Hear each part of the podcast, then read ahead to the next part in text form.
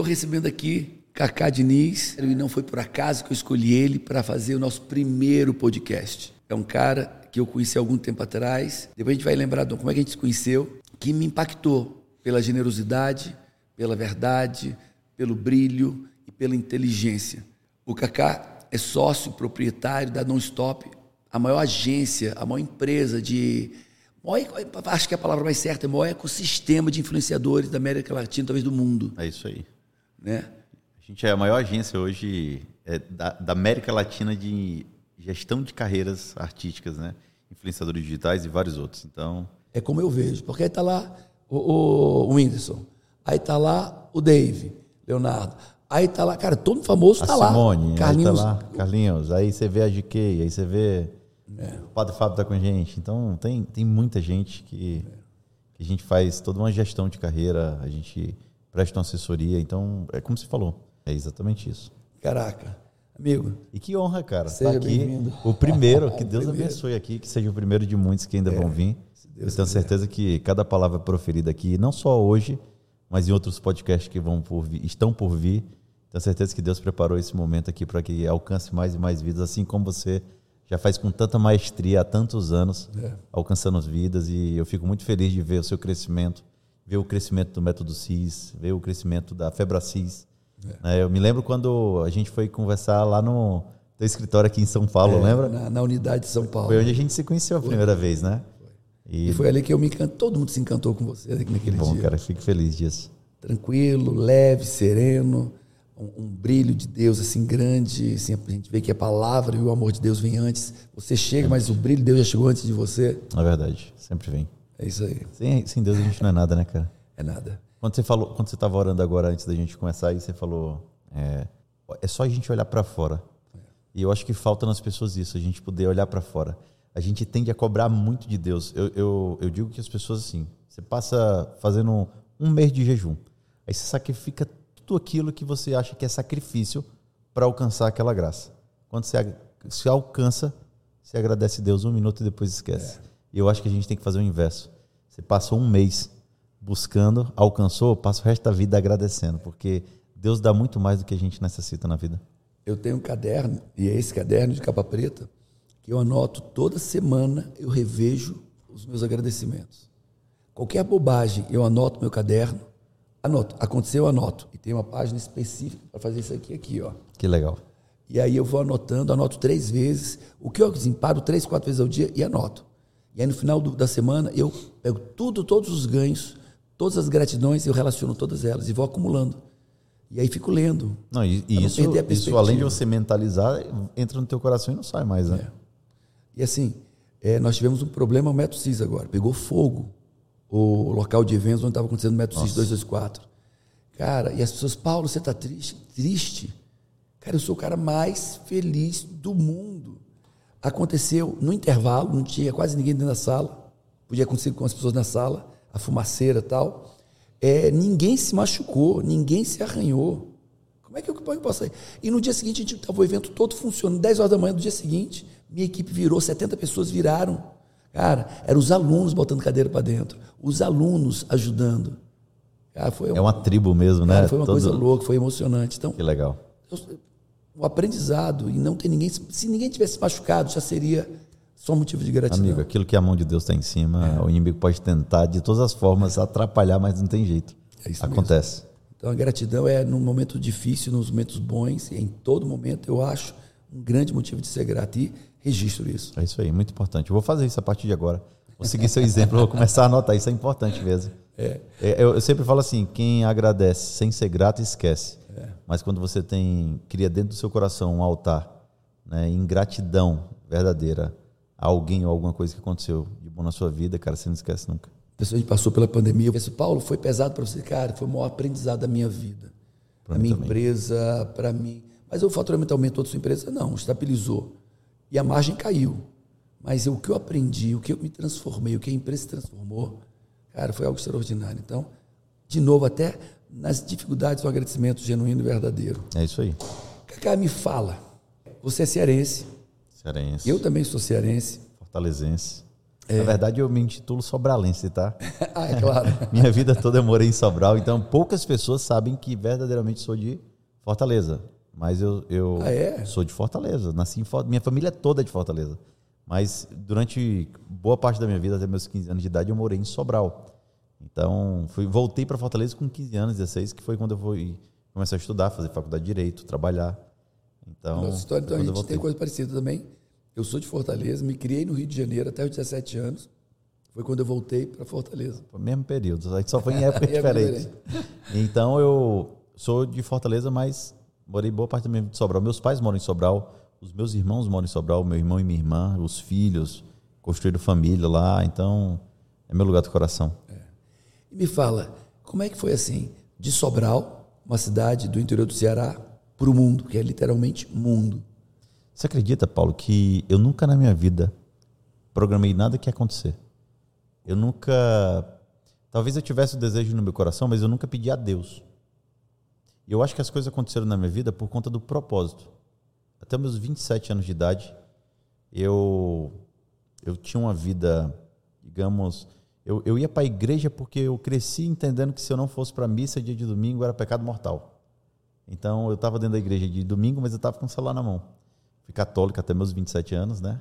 Foi quando eu conheci a Simone. Então, Simone, Simone chegou e disse assim: Ó, sou evangélico, você é católico, como é que a gente vai fazer? Eu disse: Ó, Deus está em todo lugar. Está na igreja católica, está na evangélica. Eu disse: Mas beleza. Vamos fazer o seguinte: você vai um dia para minha igreja, no outro dia a gente vai para sua igreja e está tudo certo, beleza. Só que eu primeiro fui na dela.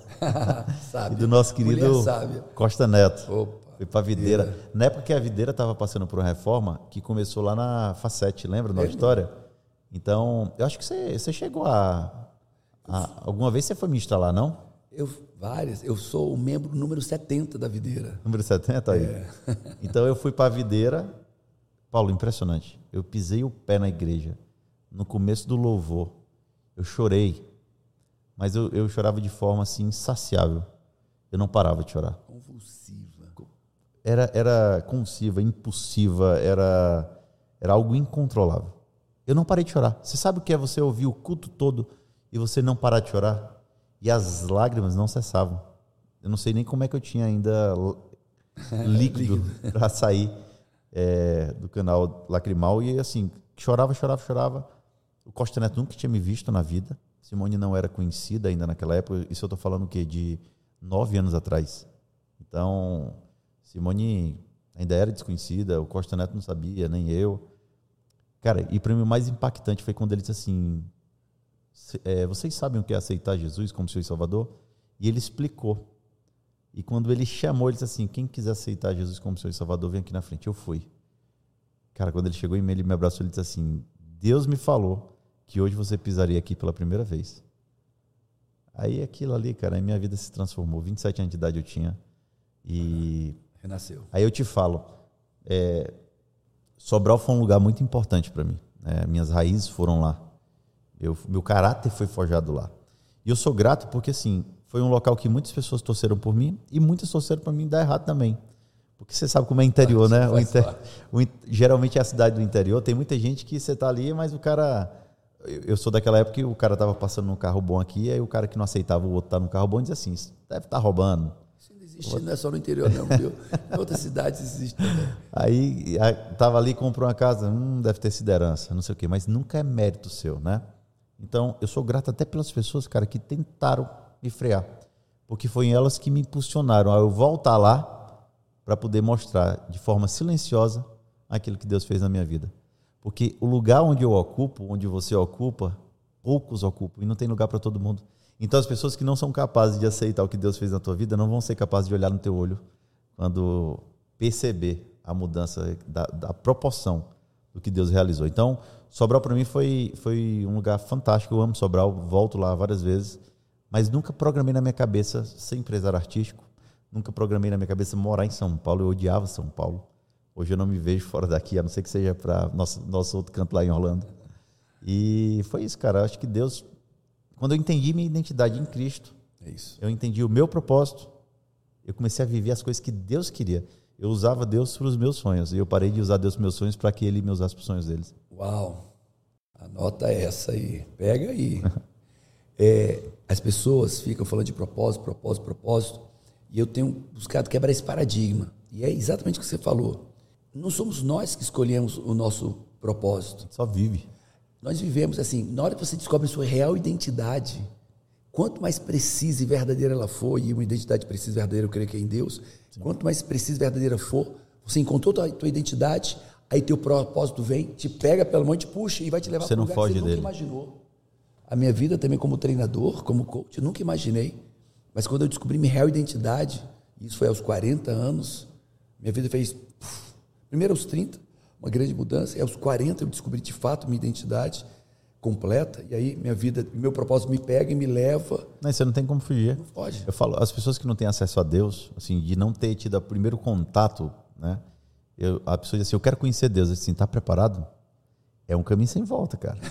depois que você conhecer, depois que você entrar, porque uma coisa é você ter a ignorância de não é. ter o conhecimento e viver como vive. Depois que você passa a ter o conhecimento, a sua vida ela tem que seguir princípios e valores que são irrevogáveis. Ó, você pagou, você falou assim, cara, minha vida se dá por causa de, do meu propósito. O meu propósito me levou e, e te faz ter sucesso, um homem de muito sucesso. Sucesso como família, sucesso financeiro, sucesso profissional, sucesso familiar, sucesso financeiro, emocional. Mas e você falou um, mas agora você completou o outro. O teu sucesso, ele se deve ao propósito que você vive, com tanta retidão, mas aos princípios que você vive. Né? É, como eu, Deus lapidou e lapida meu caráter todo dia. Né? Eu estava gravando um vídeo ainda há pouco aqui. E o segundo nível mais avançado de uma pessoa de sucesso é viver por princípios. É e você vive por princípios. Eu nunca encontrei alguém assim que falasse, ah, o Kaká. Não, nem que, vai. Que falasse, ah, que falasse meio Kaká, que torcesse o rosto, que se calasse você é daquela época que eu tenho certeza que seu pai dizia assim, ó, você só tem um nome na vida.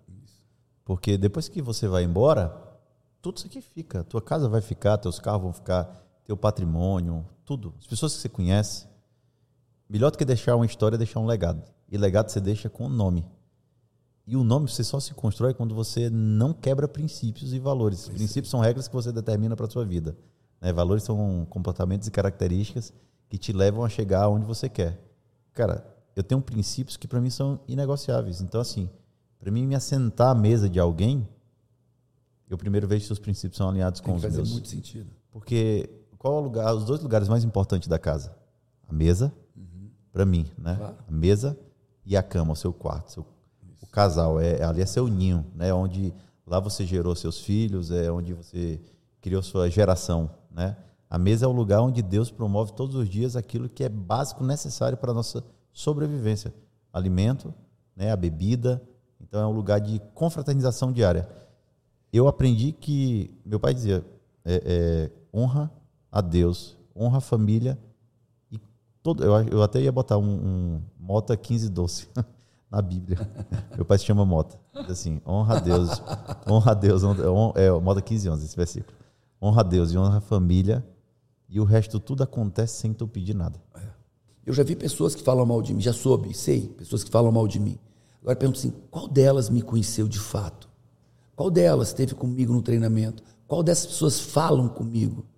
Né? E a gente vê que como é, é, sucesso incomoda muita gente, como ser referência incomoda. Agora, voltando aqui, você falou de legado. Eu acho que é a mesma coisa, com palavras diferentes. É, eu digo para meus filhos, cara, filho ou filha, eu quero ser bem sucedido. Então se prepara, porque eu faço questão de ser bem sucedido. E a única maneira de eu ser bem sucedido não é deixando casa, patrimônio, livros escritos, não. A única maneira de eu ser bem sucedido é se vocês que me sucedem, meus sucessores, forem melhores do que eu.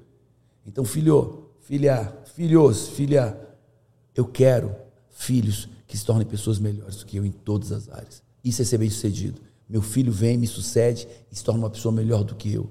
Com um compromisso de se esforçar como eu me esforcei para eles, para que os filhos dele, deles sejam mais bem-sucedidos que eles. Né? Então, vocês são meus sucessores. Para eu ser bem-sucedido, eu tenho que fazer meu trabalho direito. E eu quero que vocês se esforcem também, porque eu quero ser bem-sucedido. Ser bem-sucedido é deixar sucessores. Exatamente. É o, é, o, é o fruto, né? Os seus filhos são frutos do que você plantou, é. né? Você falou sobre falar mal, né? Eu, eu até desenhei aqui para a gente brincar. Ó. Pé de manga é uma coisa alta, né? É alta. Normalmente uma pessoa não consegue alcançar a manga Não. só puxando. O que, é que ela tem que fazer?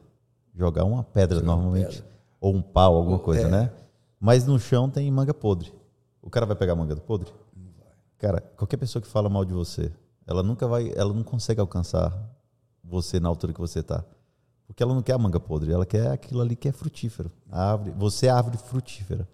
Você dá frutos. Você tem milhões de testemunhos aí que eu, eu mesmo conheço vários que eu nunca nem te falei.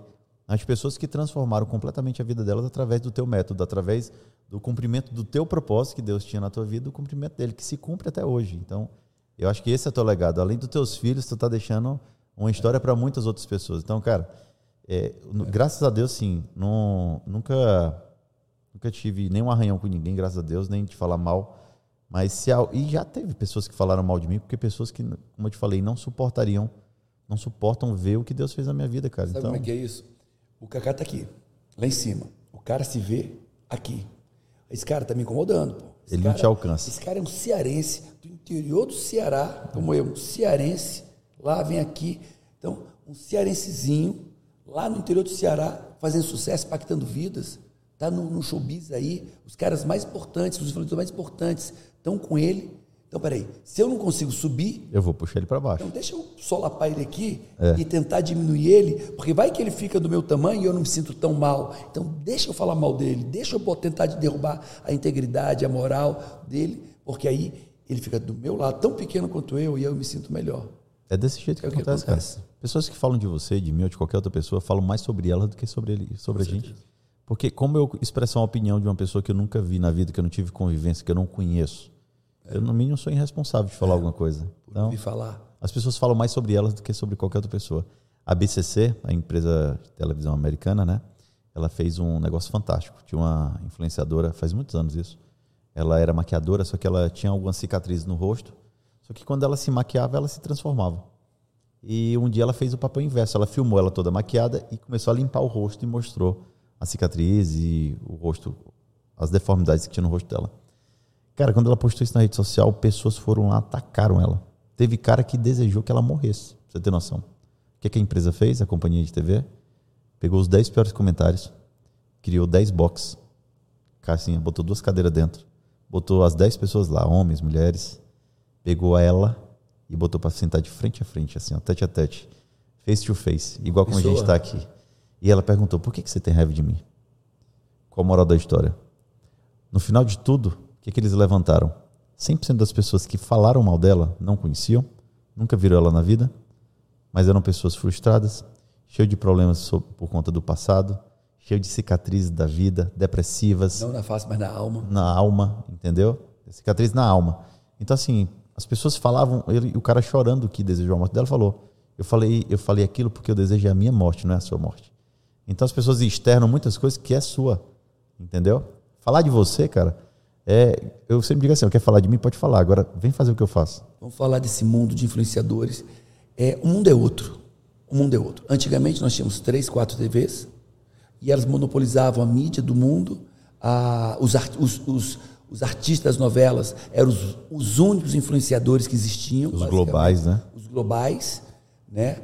E, e, e aí vem, o mundo muda e agora pessoas anônimas se tornam os grandes influenciadores. Muito louco, né? O Carlinhos, um grande influenciador. Tiro Lipa, um grande influenciador. E aí a gente começa a ver o Whindersson Nunes, olha só que loucura. O, o- o Carlinhos, de onde é Carlinhos? Carlinhos é de Penedo, interior de Alagoas. Penedo, interior de Alagoas. Aí vem o Whindersson Nunes do interior do Piauí, não é É do isso? Piauí. Aí vem o Tiro Lipa do Ele é, ele é de Fortaleza, o pai dele é de Tapipoca, né? E aí vê três caras desses mobilizando quanto? 70, 100 milhões de pessoas. Não mais. O, eu acho que o três. Carlinhos o tirou e o Whindersson tem mais de 300 milhões de pessoas. Mais, eles têm mais seguidores que o Brasil tem de habitantes. É isso aí. Cara, olha que loucura. Três caras juntos têm mais seguidores que o Brasil tem de habitantes. É e aí, as grandes TVs se tornam irrelevantes agora, né? Nesse novo mundo. Né? E você viu isso, você viu, anteviu, né? O que eu chamo de antevisão. Você antes de acontecer, cara, esse mundo, o mundo da mídia mudou, o mu- o mundo da propaganda mudou, você viu isso, cara, e foi construindo uma empresa com um poder descomunal. Você sabe que a, a- a história do influenciador é muito engraçada, né? Você pega a Simone. Simone hoje ela também é influenciadora. Ela é uma pessoa que existe uma diferença para as pessoas quem é Simone, porque vai, Esse- é, vai, Simone- que, vai Simone- que ainda tem alguém que não sabe, né? Simone é uma mulher que eu tive a capacidade de pedir ela em casamento com 30 dias de namoro. Você sabia disso? Simone, eu pedi ela em namoro com 30 dias. Quem me apresentou ela foi a Norminha, a Norma, Norma Fiosa. E com, a gente namorou 30 dias, noivamos, 15 dias depois casamos. Estamos há nove anos juntos agora, com dois filhos maravilhosos. E, cara, aí, aí eu falo assim, às vezes a pessoa diz assim, não é de Deus. Cara, como, como não é de Deus? Deus é quem proporciona essas coisas, né? Família. Sei- as pessoas buscam tanto o sucesso financeiro de uma forma assim tão louca que elas não entendem que Tão o dinheiro é faminta. só consequência, cara. O dinheiro é só consequência. Paulo, quando eu buscava o dinheiro, eu conseguia ter o dinheiro, mas eu não palpava o dinheiro. Por quê? Porque o dinheiro ia embora. O devorador comia tudo. Por- Eu podia ganhar 10, 20, 30 mil reais no final de semana, eu torrava todo. Então eu não conseguia ter dinheiro. Quando eu parei de desejar ter dinheiro, e eu desejei ter Deus e família, o dinheiro e parece que, parece que eu abro a conta e ele aparece lá dentro sem eu ter mexido nada. Princípios e valores. Então, assim, as pessoas focam muito, ah, é o faturamento, ah, eu quero ganhar milhões, ah, eu quero ter isso, eu quero ter aquilo. Mas antes da gente ter, a gente precisa ser. Então, antes de eu ter qualquer coisa, eu entendi o que era ser. E foi quando eu consegui entender a minha identidade. A palavra de Deus fala que a gente é mais semelhança de Cristo, né? Então, eu sou mais semelhança dele, cara. Então, não tem como nada. A minha vida pode. Eu posso sim. Quando eu provei dessa porção de Deus, eu digo que Deus. Ele transformou a nossa vida como num copo. Imagina que já é um copo, só que é um copo sem tampa. Essa caneca aqui, se ela começar a encher de água agora, o que, que vai acontecer? Vai transbordar. né? Deus não coloca tampa. Por quê? Porque a porção que ele coloca na nossa vida é para transbordo É isso aí. e o transbordo para alcançar outras pessoas. Então, imagina que Simone morou em Barraco de Lona, Barraca de lona. barraca de lona, no interior do Mato Grosso. Aquelas barracas, de- aquela barraca Lona. de plástico preto, com a madeira Preto, exatamente, barraco de lona. enfiado o pau na- no chão, batido. Igual morador de rua, preta. só que no, no interior do no garimpo, né? O pai foi lá para o Mato Grosso tentar ganhar a vida lá. Teve foi ela, Simária, Simone, Simária, Caio, o irmão mais novo, e a mãe e o pai. E o pai um dia morreu, um infarto. Foi enterrado como indigente, não tinha dinheiro pro caixão.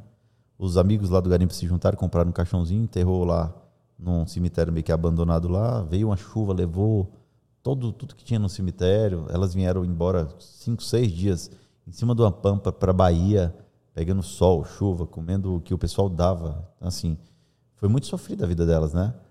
E mas você pega Simone, cara, aí ela começou a cantar em barzinho, cantar em rodoviária, cantar em todos esses lugares, o passo a passo, o processo. Eu tenho que fazer um comentário. Aí as pessoas dizem assim, de repente, De repente, ela teve sucesso, igual o André falou. eu ia falar isso no final. De repente, de repente o quê, rapaz? Simone morou em barraco de lona, enrolava pedra em tra- é, pano em travesseiro pra fazer pano em pedra para fazer de travesseiro, pai enterrado como indigente, é, levaram 26 anos de carreira para enricar da noite pro dia. É. o que as pessoas pensam, pô.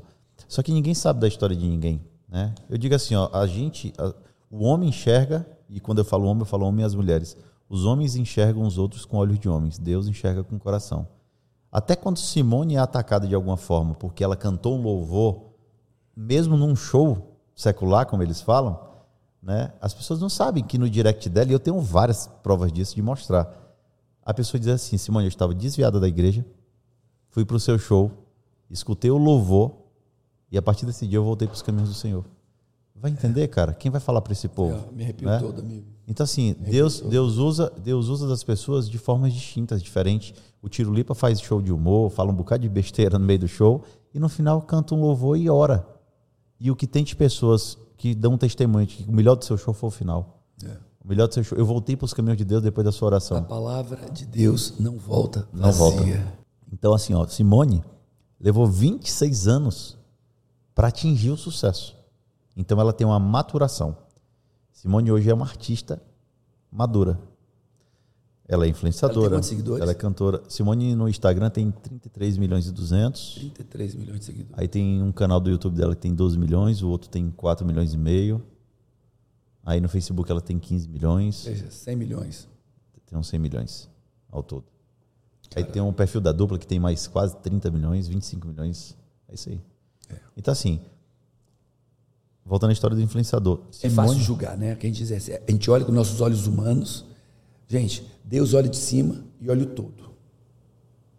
Aí vem uma pessoa que olha de baixo, porque quem está de cima já vê melhor, né? Uhum. Deus vê tudo. Aí vem uma pessoa que vê de baixo, que já não vê tudo, porque tem obstáculos, e com o seu olhar humano, limitado, carnal, que ignora muitas coisas e sai julgando, julgando, julgando, julgando, julgando, julgando. Até que ele descobre que foi arrogante, prepotente a vida inteira. Sabe a história do, do que acontece muito no mundo hoje?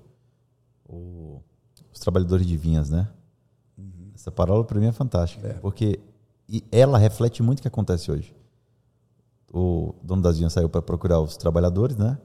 E quando chegou lá no centro da cidade, às 9 horas da manhã, encontrou um grupo lá parado e perguntou: o que, é que vocês fazem aqui? Ele, a gente está desempregado, não tivemos oportunidade de emprego e estamos aqui sem fazer nada. Ele disse assim: vocês querem trabalho? Ele disse assim: quero. Então, assim, eu vou dar um trabalho para vocês. Essa praça era o classificados da época. Era, exatamente. Todo mundo que queria trabalho Ia para lá para esperar uma oportunidade. E quem queria contratar alguém ia contratar lá. Exatamente. Então chegou lá às nove e disse assim: ó, vou dar uma oportunidade para vocês, vou pagar o que é justo, vou pagar um denário e vocês vão lá trabalho. por um dia de trabalho. Beleza. Meio dia ele foi lá, procurou mais umas pessoas, Foi primeiro às encontrou. nove. Meio Aí- dia, Encontrou, depois foi ao meio-dia. meio dia, encontrou mais outro grupo, perguntou: o que vocês estão fazendo aqui? Novamente disseram: a gente não teve nenhum emprego hoje ainda, não comemos nada e queríamos emprego. Ele disse assim: pois eu vou dar uma oportunidade e vou pagar para vocês o que é justo pelo dia de serviço. Eles foram lá trabalhar de novo. Três horas da tarde aconteceu a mesma coisa. Cinco horas da tarde, o dono das vinhas foi lá, Já no final do já expediente. no final do expediente, no finzinho do dia, e ele foi lá e encontrou mais outro grupo, chamou e disse assim: vamos trabalhar para mim que eu vou pagar para vocês o que é justo. Beleza. Foram lá. Quando chegou no final do dia, o chefe lá, do, do dono das vinhas, chegou e disse assim: senhor, agora a gente tem que pagar os trabalhadores. Ele, beleza, vamos começar a pagar todo mundo, mas começa de trás para frente. Pegou o pessoal de 5 horas. Eu acredito que eram as 7 horas da noite. E ele disse assim: quando ele começou a pagar os das 5, os das 9 se revoltaram. Mas como assim? Eu trabalhei o dia todo Ganhei um e denário. ganhei um denário e ele trabalhou menos que eu e vai ganhar o mesmo tanto? Dona Zinha olhou e falou o quê? Ué, mas eu tô pagando o que eu combinei com você. É justo? Não é justo, né? Onde é que eles se perderam? Quando olharam para o lado. Eles estavam na mesma situação, desempregados, sem a oportunidade de emprego. Alguém chegou e deu a mesma oportunidade. Porque alguém foi mais generoso com outra pessoa, você acabou de. Você não olha mais para sua O bênção. cara não está preocupado se foi justo para ele. Ele não. é, Está preocupado, exatamente. tá preocupado com o que o outro está ganhando. Não com o Exatamente. foi justo. Então, por que você está se importando se eu quero dar mais para o outro? Se o que eu te paguei é justo? E foi combinado, né? Então, assim, hoje nas vidas das pessoas é assim, cara. As pessoas, em vez de olhar para dentro e olhar para fora, como você, eu achei fantástico. Você diz assim: a gente olha ao nosso, ao nosso redor, lá de fora, e a gente vê o que Deus faz. As pessoas têm que olhar mais para fora e não para o lado. Né? Por que a grama do vizinho. Essa é a frase mais clichê que existe. Que, é, clichê que existe. Por que a grama do vizinho é verde? Porque ele agoa. E em vez de o cara estar tá aguando, tá prestando atenção na grama do lado, entendeu? Então, assim, Simone ela amadureceu. O influenciador que nasce hoje, ele nasce da noite pro dia. Literalmente. Tem vários que tem a história. O Tiro Lipa era um palhaço de circo que construiu a história dele e se tornou hoje o maior palhaço do mundo. Hoje o Tiro Lipa é considerado o melhor palhaço do mundo. Maior. Então é um cara que construiu a história dele. Comediante, palhaço. O maior palhaço do mundo. Palhaço. Então, assim, ele con- é, construiu a história dele porque veio do circo. Ele foi garoto de circo, né? O Whindersson também teve a história dele construída. Não nasceu da noite pro dia. Mas hoje você vai pegar vários. O cara pegou o celular aqui, tem 100 seguidores. Fiz um vídeo, viralizou. Você amanhece no outro dia com um milhão de seguidores, cara. Você pega esse menino que entrou no Big Brother agora, o Vini. Eu acho que é do interior do Ceará, se eu não me engano, ele. O menino daquele entrou, as pessoas. E olha que doido. As pessoas geraram expectativa em cima do menino. O menino tinha 100 mil seguidores. Ele passou para 4 milhões de seguidores em 3 dias, 2 dias. As pessoas criaram expectativa nele, dele, mas uma expectativa delas. Né? Não foi ele que gerou a expectativa das pessoas, as pessoas que criaram. Agora o moleque não está dando o resultado que as pessoas achavam. E as mesmas pessoas que levantaram ele estão derrubando o menino. Porque as pessoas fazem isso. Elas não, elas não entendem a expectativa pela pessoa, elas criam a expectativa delas, e se aquilo é frustrado, elas tentam de- destruir, derrubar. Eu vou te dizer uma teoria minha, um conceito poderoso. Aí você vai entender porque todo quem está com você tem sucesso. Eu tenho a teoria que é a seguinte: os lugares certos, quando você decide pelos lugares certos, você tem as experiências certas, que só teria nesse lugar. E com essas experiências, você tem as memórias, processo neurológico. E isso forma tuas crenças. Quando esse pessoal vem estar contigo, eles vão ter, vão estar no lugar certo. Você vai estar ajudando eles a verem as experiências certas, tendo as memórias que são diferentes do passado deles, e eles mudam suas crenças. Mas você não proporciona, o que eu estou dizendo. Você eu, nós não proporcionamos apenas o lugar certo. Você proporciona também as pessoas certas para eles. Então você traz eles para o lugar certo, conecta as pessoas certas. Com as pessoas certas, você traz eles, eles conectam, eles conectam literalmente conexões sociais certas. E aí tem um contágio de transformação, porque agora o Windows, eles estão nos lugares certos, com as pessoas certas, e começam a aprender e viver. É um imã, né? É um, é um imã, e um imã que mistura o conhecimento, as emoções, e transforma esses jovens que vieram lá dos seus Sim. interiores. Então você proporciona o lugar certo, as pessoas certas. E quando as pessoas estão no lugar certo, com as pessoas certas, eles têm acesso às informações, ao conhecimento certo do showbiz, do sucesso, do que fazer, do que não fazer. Então, nós criamos ecossistemas que nós colocamos as pessoas nos lugares certos, com as pessoas certas e conhecimento. Isso e, tchuf, explode. Explode. É isso. E é o que nós fazemos com as pessoas. É Cada um no seu tipo, modelo de ecossistema, nós fazemos isso. E você sabe que o, o mundo ele está criando um filtro muito grande com o influenciador. Porque assim, hoje a internet ela dá proporção, ela dá voz, ela dá nome a quem tem apelido, né? Uhum. Então ela começou a criar milhões de influenciadores mas eu acredito, cara, que com o tempo é, isso vai dar uma filtrada muito boa. Porque do jeito que eles criam os bons influenciadores, eles criam pessoas ruins também que usam disso. O nosso mercado de expert, você sabe disso. É, o mercado de infoprodutos, essas coisas, tem muito, muita pessoa boa, muita pessoa boa, muito mais do que ruim. Mas tem muito bandido também que se aproveita da situação para poder. Muitos usam o nome de Deus para. Eu vou fazer uma, uma previsão. Esse ano, nós vamos ver pessoas que são extra, extraordinários é, influenciadores, desenvolvedores, são muito hábeis em influenciar pessoas, conduzir pessoas, e muitos usando a palavra de Deus. Você vai ver esse ano alguns grandes caindo esse ano. Eu tenho dúvida disso, não. Cai, mas caindo mas, e que ninguém espera. Olha na verdade, eu, tô, eu, vou te falar uma coisa, eu já estou vendo, cara. Porque o, o, castelo, quando ele começa a se desmanchar, a rachadura ela vem lá de baixo. Então, assim, eu já estou vendo muita rachadura. E se for de areia, a primeira onda mais longa. Vai-se embora, vai leva tudo de uma vez. Castelo de areia. Porque as pessoas têm que aprender sobre a responsabilidade que tem que entrar na internet. É. Quando eu estou na rede social, que eu falo assim, ó, ah, eu posto o que eu quiser. Cara, se você é uma pessoa que é influenciadora, existe uma diferença entre influenciar e influenciar pessoas e ser influente, né?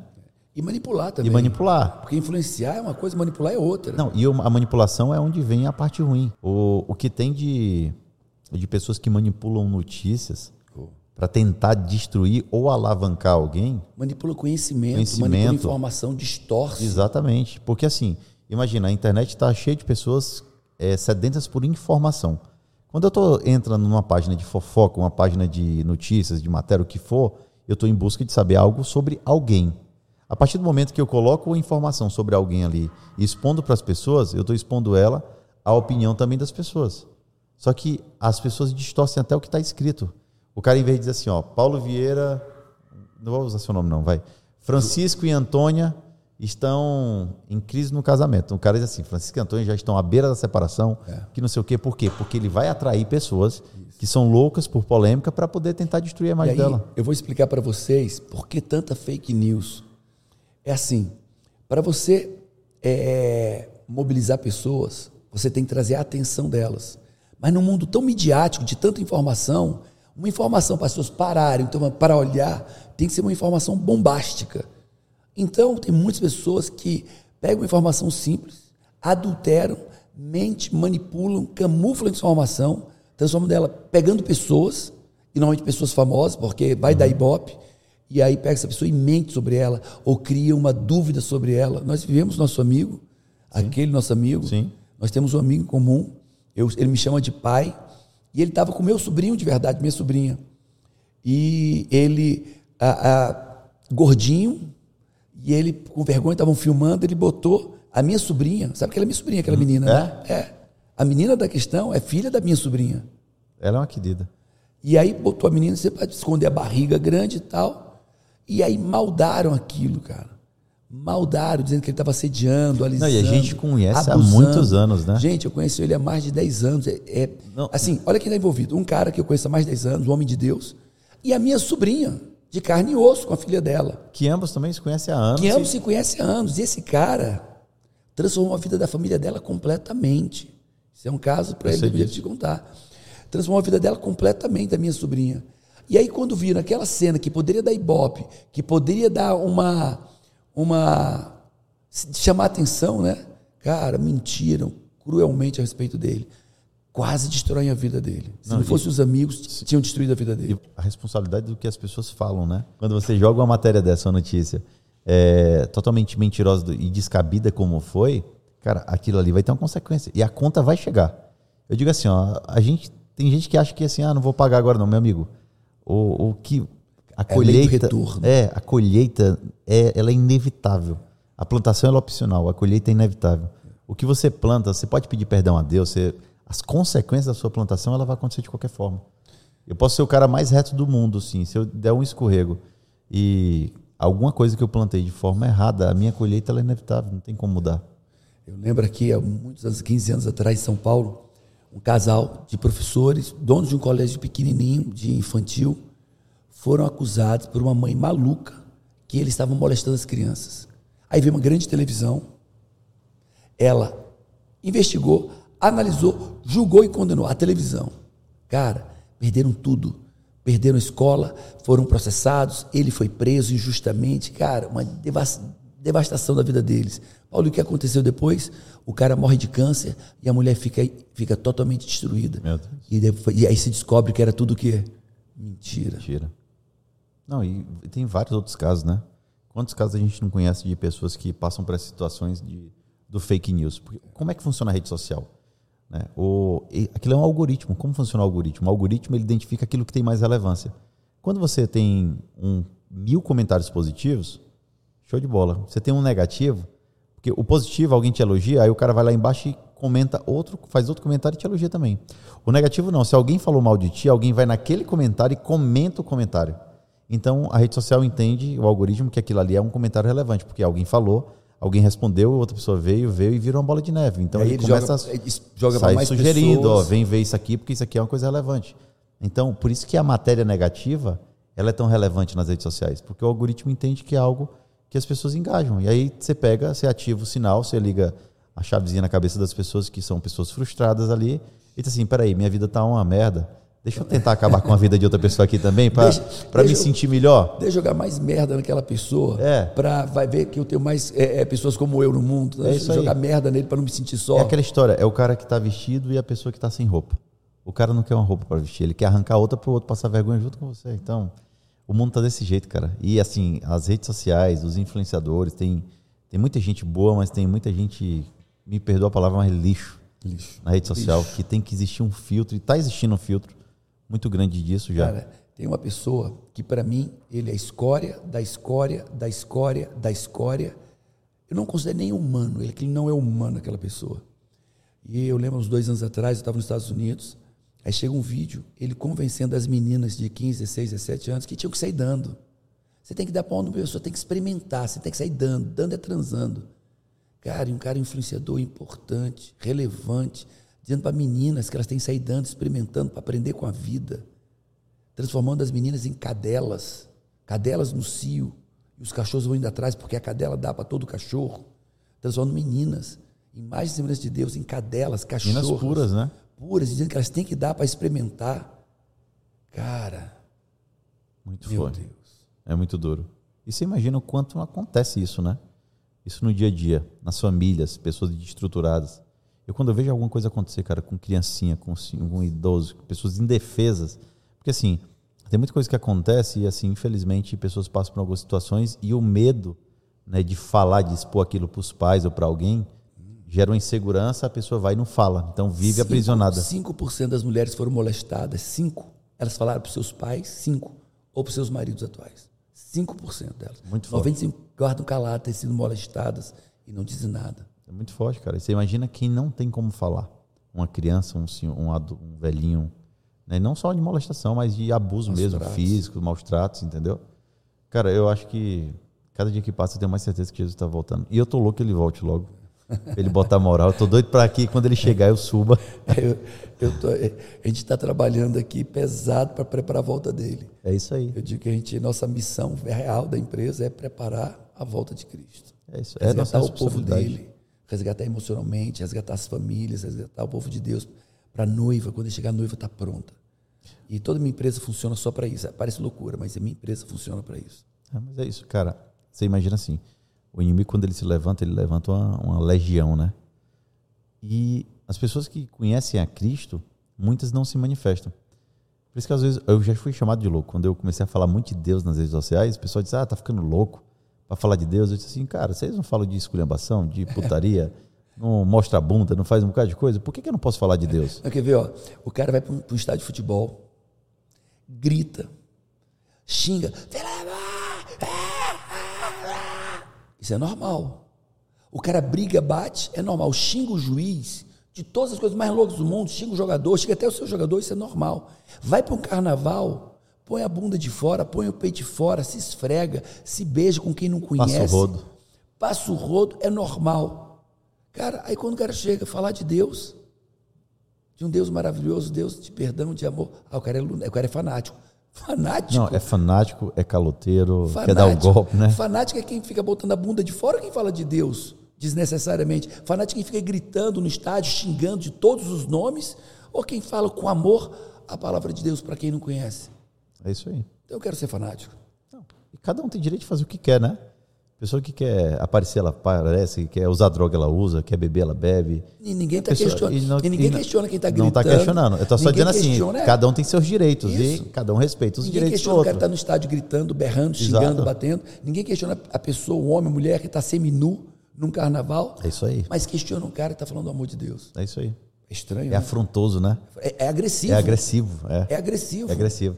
Não, cara, quando alguém chega pra mim e fala assim, ah, cara, tu acredita na Bíblia? Disse, amigo, se, se, a- se dissesse que na Bíblia ele falasse que Jonas engoliu a baleia, eu tinha acreditado.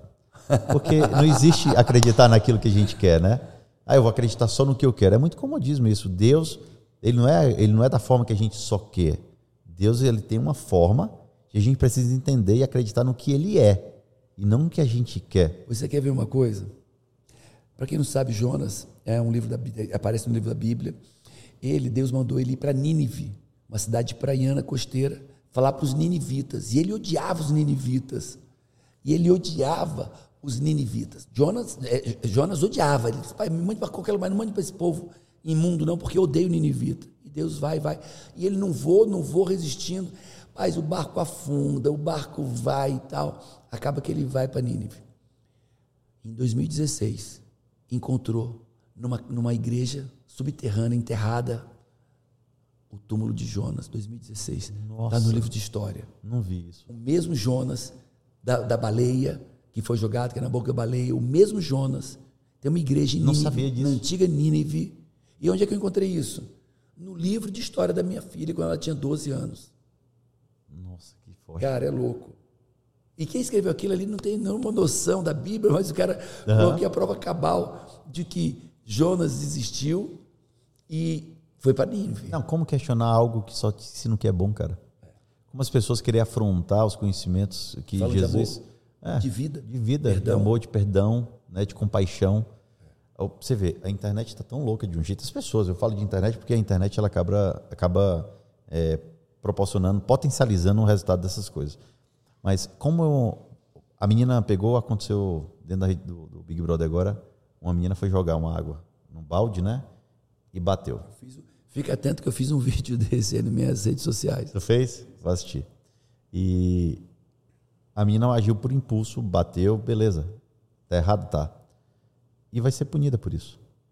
Só que as pessoas estavam desejando que a menina fosse destruída, quer destruir a carreira dela, a família dela, querem bater na menina, querem acabar com a vida da menina. Então, assim, hoje, como se as pessoas não errassem. Pronto, é isso aí. Como eu vou falar? Cara, eu não posso apontar um erro. Eu sempre falo assim, ó, cuidado com quem fala, quem te critica e quem te aconselha com a crítica. Porque o cara que te critica, ele não quer teu bem, ele só quer falar mal de você. Ele só quer fazer exatamente o que você falou. Ele não consegue te alcançar aqui, então ele vai começar a descascaviar aqui o teu pedacinho, o teu tronco, até tu chegar da altura dele. O cara que te aconselha, o conselho ele vem carregado de uma crítica. Por quê? Porque o cara que te aconselha, ele quer teu bem. É uma crítica construtiva. As pessoas hoje não. Elas fazem críticas destrutivas. Destrutivas. Por que, que ninguém diz- chama a pessoa diz, para. é, é, é, é pro teu bem. É uma crítica construtiva. Menina errou? Chama a menina. Assim, ó, deixa eu te ensinar sobre a vida aqui.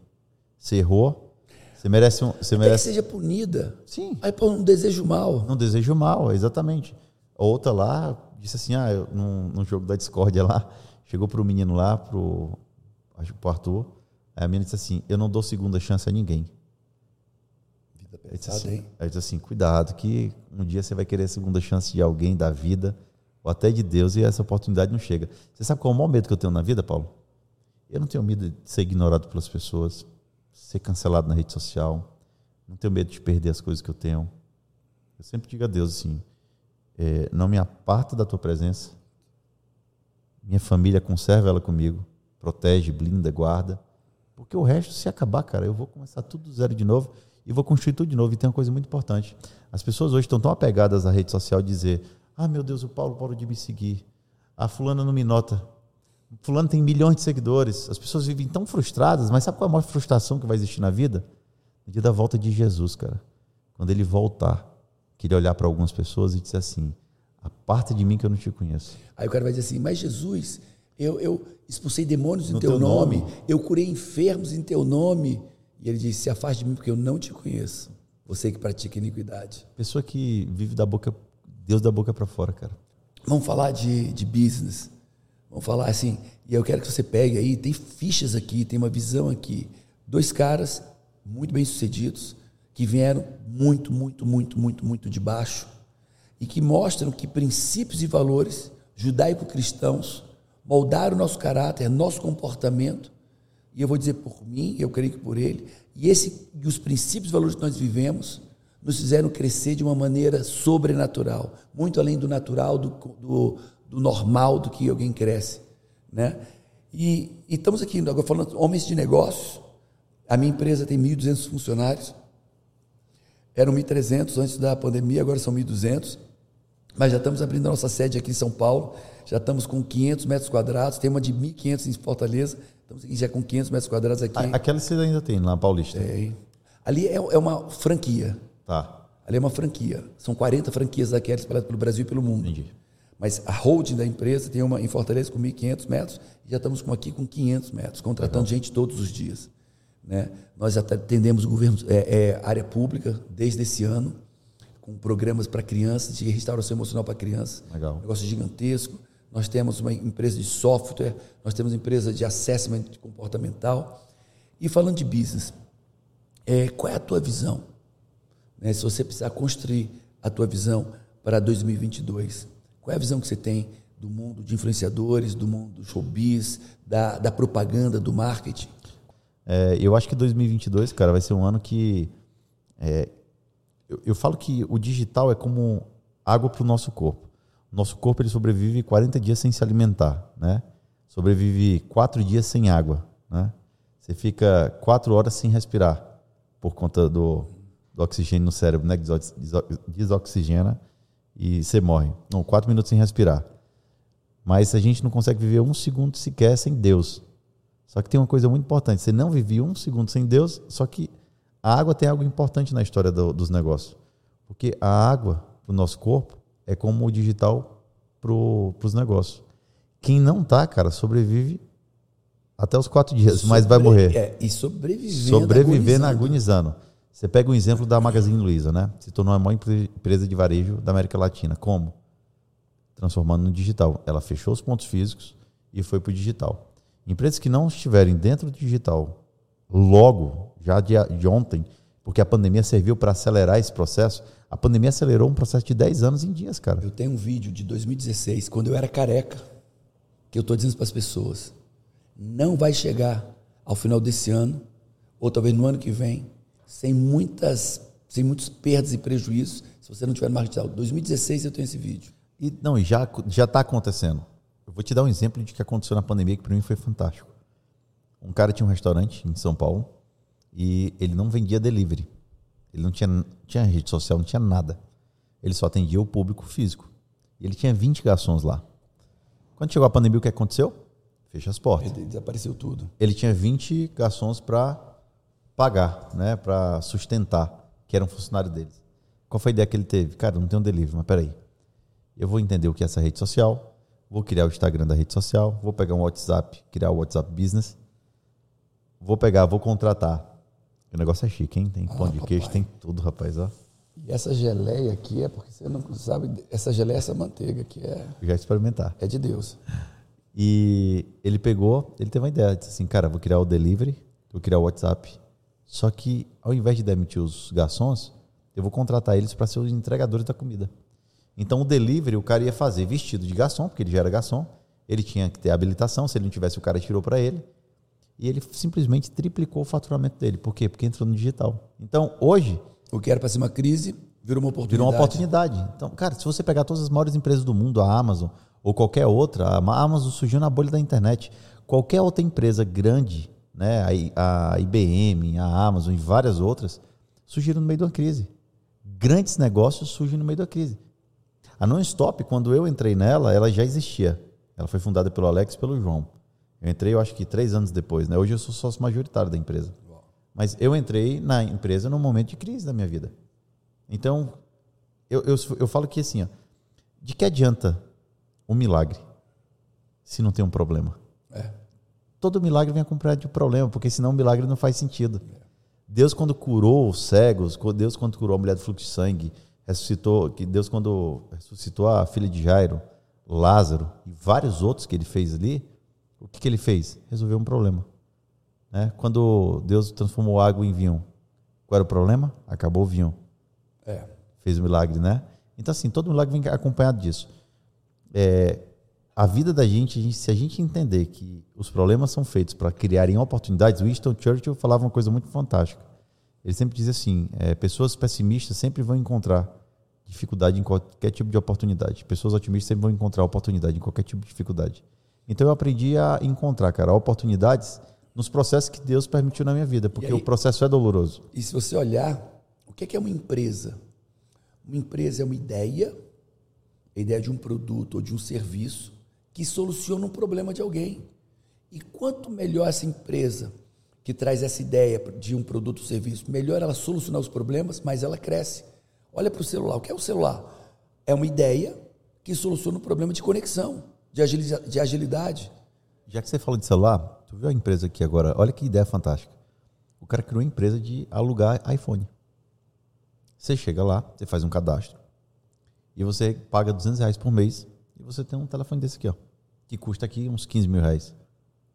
Então você usa e depois de um ano, dois anos, você pode trocar e pegar outro e é como se fosse um comodato. Cara, leasing. Só agora ele pegou um, se eu não me engano, ele pegou agora um, um cash de quase 300 milhões só para compra de aparelho, dessas coisas. E qual é a garantia que o cara não vai desaparecer do, do, da face da tem, terra? Tem, tem. Tipo assim, tem, tem um rastreador, tem várias coisas lá que o cara não consegue. Mas é, é, é meio que feito um filtro para quem faz. É igual o financiamento do banco. Você não tem como saber do cara do cara. Às vezes o cara tem um nome bem limpo aqui, é. tudo certo, e o cara resolve dar um sumiço, né? Eu acho que isso. Mas, cara, diz que a taxa de inadimplência deles é 1%. Caraca. É muito pouco. Olha aí, você ver. Um, um cara, cara, vem com uma ideia para solucionar um problema. As pessoas são loucas para ter um iPhone, não, não podem, podem ter um iPhone e não fazem parte daquele tipo de pessoas que compram um iPhone roubado, bem baratinho. São pessoas honestas. E, e aí a pessoa tem um, o cara cria uma empresa para alugar iPhone para quem não consegue ter um iPhone. E a pessoa passa a ter um iPhone. Fantástico. Então assim, eu acho que a pandemia serviu para muitas pessoas acordarem e para pivotar o seu negócio ou criarem novos negócios. E criaram. 2022, cara, não vai ser diferente. Esse é ano da gente executar tudo que foi planejado entre 2020 e 2021. Não tenho que reclamar da pandemia, falando de forma pessoal, porque a pandemia me levou uma tia, que era minha madrinha, na verdade, e era como se fosse uma mãe para mim. Isso foi a minha maior dor da pandemia. Mas ao mesmo tempo, quando eu enxergo as outras coisas, a pandemia na minha empresa, eu praticamente tripliquei meu faturamento. Então, assim, Uau. porque a gente veio do mercado digital. digital. Então, assim, é, quando a gente achava, cara, chegou o primeiro dia, imagina, minha empresa, o core business dela era o quê? Fazer show. A gente cancelou 72 shows em uma semana. A gente fazia sete artistas, oito artistas por final de semana. Então, cada um fazia duas, três sessões. Então, você multiplica isso aí, a gente, uma agenda de dois meses, a gente está falando de 70 shows. Quando a gente cancelou, a gente entrou em desespero. Sim, agora. A gente pegou, viu a necessidade. A gente não tinha um setor de publicidade forte na empresa. Criamos o setor de, de publicidade e criamos o setor de conteúdo. Então, hoje o show é o menor faturamento da empresa proporcional ao que a publicidade e o conteúdo representa. Então, inverteu. Uma coisa que não existia dentro da empresa, a gente criou um braço de negócio e ela fez foi triplicar o faturamento. Nada gera mais criatividade do que o problema, o caos, a dor. A dor. E aí vem as soluções, vem as soluções. Quer ver um pensamento simples? É falta de educação, como eu falou, não tem não, problema. Não, não, aqui, não, aqui é, tudo é permitido. Quer ver um negócio simples? Você caiu, ralou o joelho, tá doendo. O que é que você quer fazer? Você vai buscar o quê? Algo para limpar a ferida, né? Tua dor te trouxe uma solução. Tinha uma solução para tua dor e você buscou. E se não tivesse a solução? E se alguém não tivesse criado uma solução? Se eu não tivesse criado o antisséptico, o analgésico? Você vai criar. Imagina o seguinte: as pessoas têm muito assim, ah, Deus vai, vai me honrar. Beleza. Mas para Deus te honrar, você tem que ter, tomar algumas atitudes que você não, talvez não esteja tomando. Mérito, Deus, né? Exatamente. Deus, Deus, Deus, Você não faz nada. Deus, eu quero isso. Aí Deus olha assim, cara, mas você não está fazendo nada. Não está fazendo e nada. Tem ali o cara que está fazendo, está fazendo, está fazendo para caramba, e você não está fazendo nada. Quer, quer, você quer que eu seja injusto? Você quer um Deus injusto? Quer ver um negócio? Que dá para quem não está fazendo nada, enquanto tem outros fazendo. E eu vou tirar deles para dar para você. Deus tem a solução, certo? Mas a atitude é nossa. Quando Lázaro estava lá no sepulcro, o que foi que Jesus falou em frente ao sepulcro? Retira o quê? Tira a pedra. Ele podia ter retirado, não podia? O que, que ele mandou as pessoas fazer? Retira. Primeiro tira a pedra, para depois vir o milagre. Na nossa vida é da mesma forma. Se a gente não aprender a retirar a pedra que existe na nossa vida, o milagre de Deus não vai acontecer. É. Deus tem a solução. Você tem que acreditar que vai dar certo e tira a pedra. Tira a pedra. E tira a pedra. Cara, vamos arar o campo. Não, mas não choveu. Cara, ara o campo, que depois chove. Agora, se esperar chover para arar o campo, não rola. Sabe a história do. Vou te contar a história do sábio aqui. A gente tem tempo para falar essa história? Tem, tem, tem. O sábio. Tinha um sábio e um aprendiz andando no meio do campo. E eles encontraram uma casinha no meio do campo. Uma família bem humilde. Casinha bem pobrezinha, bem toda deteriorada tal. E uma vaquinha amarrada numa árvore. Sabe essa história? Você conta ela? Eu ouvi ela pelo, pelo Dave. Mas eu vou contar para as pessoas para elas saberem aqui. E ele pegou, chegou, o cara foi pedir um copo d'água, né, pro, pro dono da casa lá. Se eu tiver errado, você, você me corrige, tá? Aí o senhor da casinha lá foi lá, atendeu eles, tal, tal. Aí ele perguntou: "Como é que você sobrevive aqui? Fazendo o quê?" Ele disse assim, ó: "Eu tiro o leite dessa vaquinha leiteira, vendo, isso aqui é o suficiente para a gente sobreviver aqui, para se alimentar, para tudo." É isso a história? Quando eles vão andando, eles encontram, quando eles foram embora caminhando, se despediram, encontraram a vaquinha à beira de um abismo, né? O que foi que o sábio fez? Jogou a vaquinha lá embaixo. O menino que estava, o aprendiz de sábio, ficou desesperado. Meu Deus do céu, e agora? E o sábio ficou calado. Ele disse, mas o cara era a sobrevivência dele, tal, tal, tal. Passou alguns anos. O sábio já morreu e o menino voltou na mesma região onde ele passou e viu a casinha. Quando chega lá, já está uma casa muito melhor, toda bem construída, reformada. Já tem, eu imagino que devia ter piscina, devia ter tudo lá, nos tempos de hoje, né? E a casa toda bem feita, toda pintada, toda preparada, com móveis, o jardim todo bem feito, com pomar, com tudo. O menino entrou, chamou o senhor e disse assim: Senhor, quem é, quem é a pessoa que mora aqui? Ele disse: Sou eu. Ele assim: Você lembra de mim? Aí ele, não, meu filho, desculpa, eu não estou lembrado não. E você lembra, eu fui aquele rapaz que veio com um sábio aqui, e quando você não tinha nada disso aqui, você, você me deu um copo d'água, né? Aí disse, meu filho, agora eu lembrei, aquele foi o pior dia da minha vida. Porque naquele dia, não, pior não, ele disse assim, aquele dia foi um dia que aconteceu uma tragédia muito grande na minha vida. Porque naquele dia, a gente, nossa vaquinha desapareceu e quando a gente encontrou, encontrou ela morta na, no, abaixo lá do abismo, né?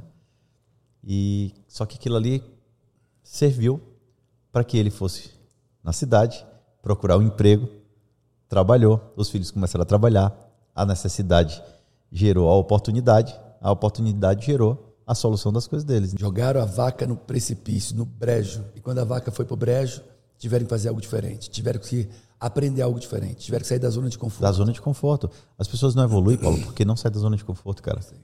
Quer, quer evoluir na vida, amigo? Vai ler. Acorda cedo. Faz seu dia render.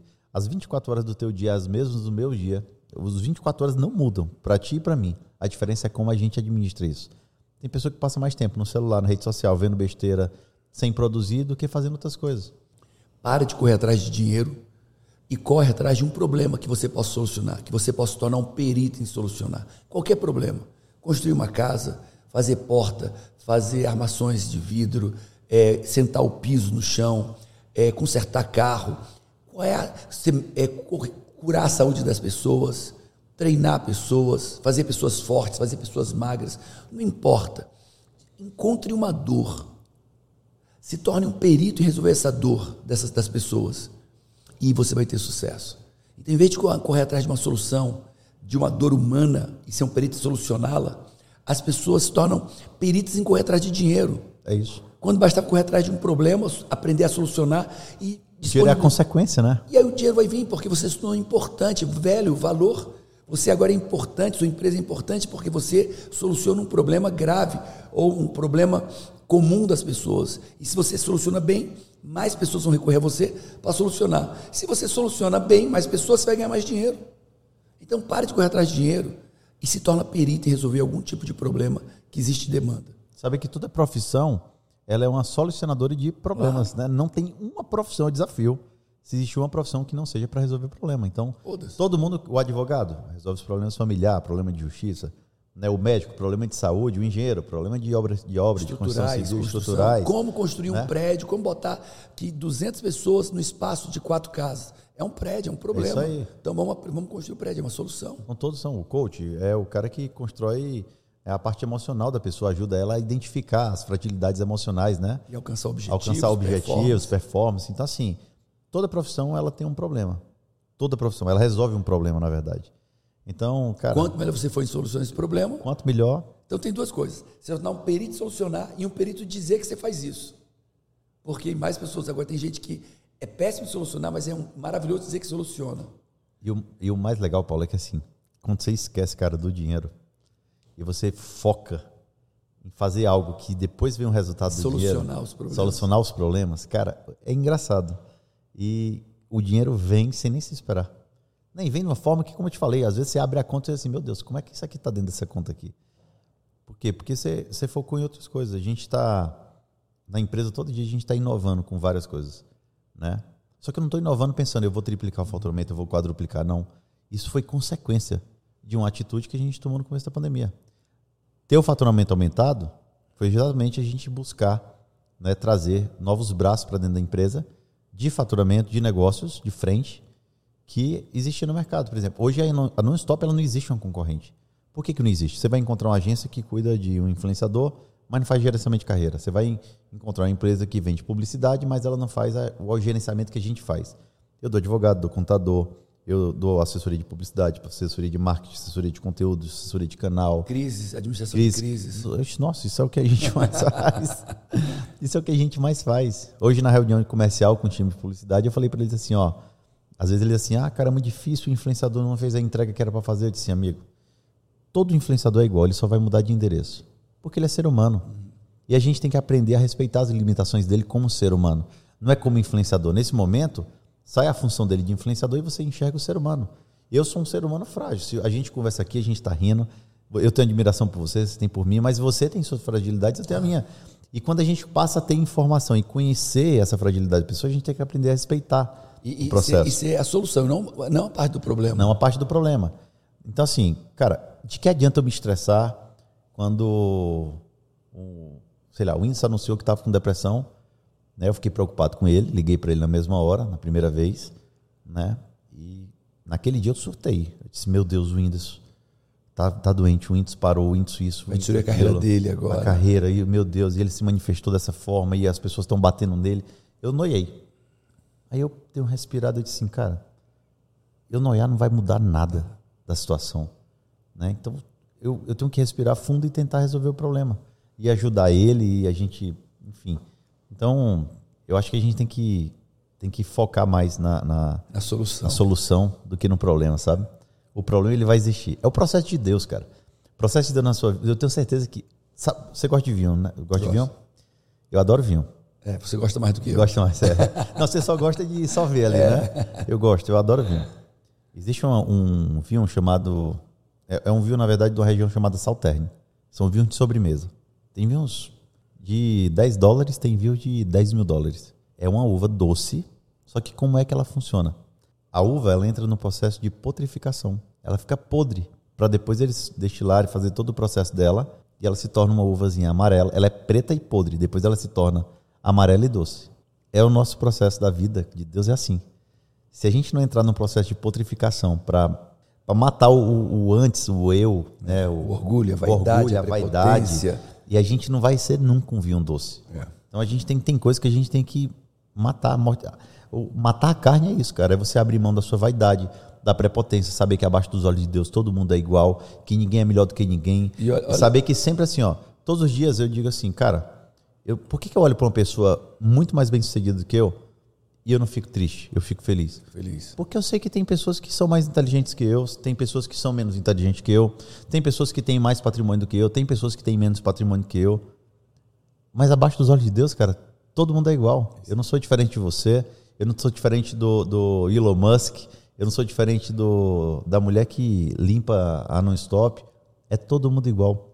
Abaixo dos olhos de Deus, todo mundo e é igual. Quando, quando você e eu manifestamos isso, quando nós tratamos o rico, o muito rico, igual ao que não tem recurso nenhum. E eu sei que você trata dessa mesma maneira, eu trato da mesma maneira. Eu chego no lugar, eu vou trabalhar, eu trato a pessoa que é milionária, o garçom, como eu trato o, o, o, o dono da casa. O que vai mudar é porque o dono da casa talvez tenha mais intimidade e o garçom não. Mas o meu amor e a minha simpatia vai ser o mesmo. Igual, dois. não tem diferença. Pega uma companhia aérea. Mas imagina, uma empresa que tem centenas de aviões, né? centenas de pilotos. Tem um escritório que deve ter milhares de funcionários, né? É. Então começa de baixo. Quem então, é mais importante que quem? Não é. Todo mundo tem sua importância, cara. É, é, aí eu te falo, é o ecossistema onde todo mundo faz. É uma fatia do bolo. Todo mundo faz parte da fatia do bolo. Nós tivemos esse, esse incidente, né? Pegou fogo, local da, onde ia ter o método CIS 224, no segundo dia à noite. Meu amigo, a gente viu isso acontecer, porque foi todo mundo, todos os funcionários, alunos, os monitores, meu grupo de black belts, cara, pessoal do black belt, pessoas ricas, muito ricas, vindo das suas casas, vindo das suas casas, São Paulo, outras cidadezinhas, para trabalhar, virando a noite trabalhando, para a gente conseguir montar o método CIS em outro lugar, para às, seis, às 10 horas da manhã estar tá começando. Só quem monta evento sabe o que é: som de evento, LED de evento, transmissão, todo o cabeamento, iluminação. E não é da noite para o dia, né? Domingo a gente Tem leva todo dois um planejamento. dias. É isso aí. Nós montamos um evento. Existe todo um planejamento. Para montar um local de evento, no método são dois dias, nós montamos seis horas. Meu amigo, até o, o dono do evento, Rinaldo, dono da Casa de Eventos Nova, o cara virou a noite com a gente trabalhando. Então, assim, o que é mais importante? Cara, todo mundo é importante.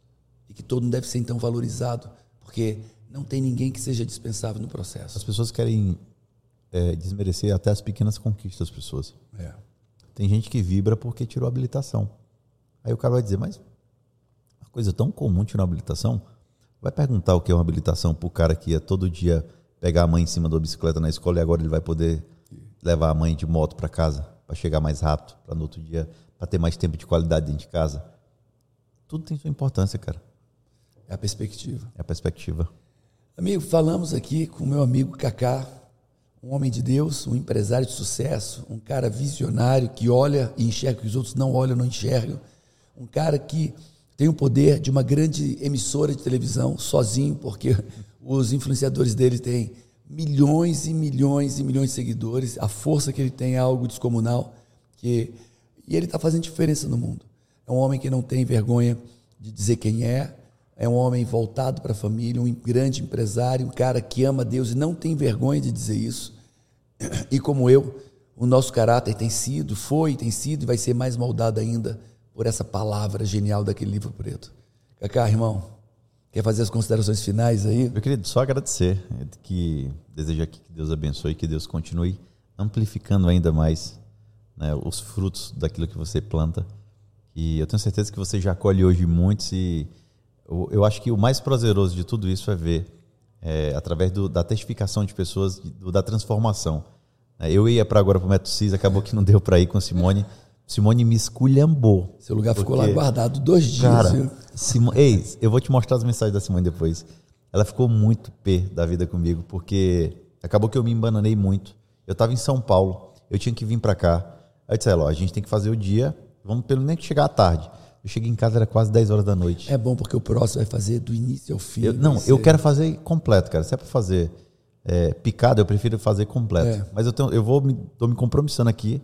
No próximo que tiver aqui, eu vou, vou e, ó, fazer ele inteiro. E depois ele vai dizer assim, cara, eu me surpreendi. Eu achava que era muito bom, mas o que eu vi lá foi muito além do normal. Eu não tenho dúvida disso. eu, não, eu não vivi isso, mas conheço milhares de pessoas que viveram isso. Então, que Deus abençoe esse podcast aqui, que Deus continue multiplicando o alcance né, do seu trabalho, do seu propósito, que seu propósito seja para também cumprimento de propósito de outras pessoas. Fico muito feliz e honrado aqui de estar sentado. Você é uma pessoa que eu admiro demais, que eu tenho um apreço muito grande, um carinho. Né? Apesar da gente não ter um contato tão grande, mas vamos ter agora. A gente, para mim, você é uma pessoa que eu me inspiro, que eu me espelho, né? E a gente, toda vez que a gente senta, a gente fala muito sobre princípios e propósitos, né? E eu gosto de estar sentado à mesa de pessoas que eu é, que compactuam com aquilo também que eu penso. É. Então que você de casa, que cada palavra proferida aqui alcance seu coração, que seja transformador na sua vida, que os exemplos aqui sirvam de exemplos para vocês, que vocês entendam sobre é, criar a solução dos problemas e não focar no problema, mas na solução deles, que eu tenho certeza que na sua vida pessoal, na sua vida profissional, na sua vida sentimental, seja qual for, ela vai ser transformada a partir do momento que você entende isso, entende que a nossa vida só faz sentido se a gente entender o propósito de Deus na nossa vida. Então, não é o, não é o que não é o nosso propósito, é o propósito de Deus que a gente vive. Eu sou, eu fui feliz, cara, quando eu aprendi que eu parei de usar Deus para os meus sonhos e deixei Deus me usar para os sonhos dele, porque os meus sonhos eram significantes. E os sonhos dele são muito maiores. É, quando eu falo sobre a volta de Jesus, eu fico, antigamente eu, eu ficava pensando, meu Deus, Jesus vai voltar. E eu não vou viver meu filho ter netos e eu não vou, e eu ficava noiando. Aí Deus falou assim comigo: "Tá reclamando por quê?" O que é que significa 60, 70, 80 anos que você vai viver aqui na Terra? Pela eternidade que te aguarda. Então, Comigo. Eu com ele. Então, eu estou esperando a eternidade e estou pronto aqui, cara. Espero estar tá no caminho certo da salvação já para ser salvo. E obrigado, irmão. Deus abençoe.